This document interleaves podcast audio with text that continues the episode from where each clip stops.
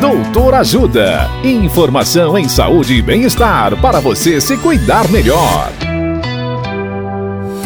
Nesta edição do Doutor Ajuda, vamos saber mais sobre sedentarismo. O clínico geral Dr. José Ata nos fala sobre as causas do sedentarismo. Olá, ouvintes. Ao longo das gerações, cada vez mais a locomoção, o trabalho e as atividades recreativas são menos físicas e predominantemente sentadas. No passado, poucos tinham carro, o transporte público não era tão fácil como hoje e grande parte das pessoas caminhava muito. O trabalho envolvia alguma atividade física, quer seja na lavoura, na indústria ou em pequenos comércios, e até mesmo em casa. As atividades recreativas das crianças eram também predominantemente esportes ou brincadeiras de rua.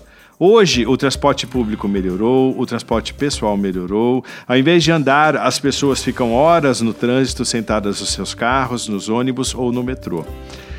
A maior parte das pessoas trabalha em frente a um computador ou então ao lado do seu telefone, sentados. A TV, videogame, tablets, computadores dominaram as brincadeiras das crianças. Como resultado, as pessoas ficam sentadas grande parte do seu dia e fazendo muito menos atividade física, levando ao sedentarismo. Dicas de saúde sobre os mais variados temas estão disponíveis no canal Doutor Ajuda no YouTube.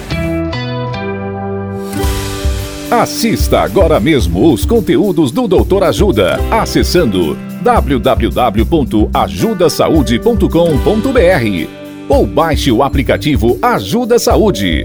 Doutor Ajuda. Informações confiáveis em saúde e bem-estar para você se cuidar melhor.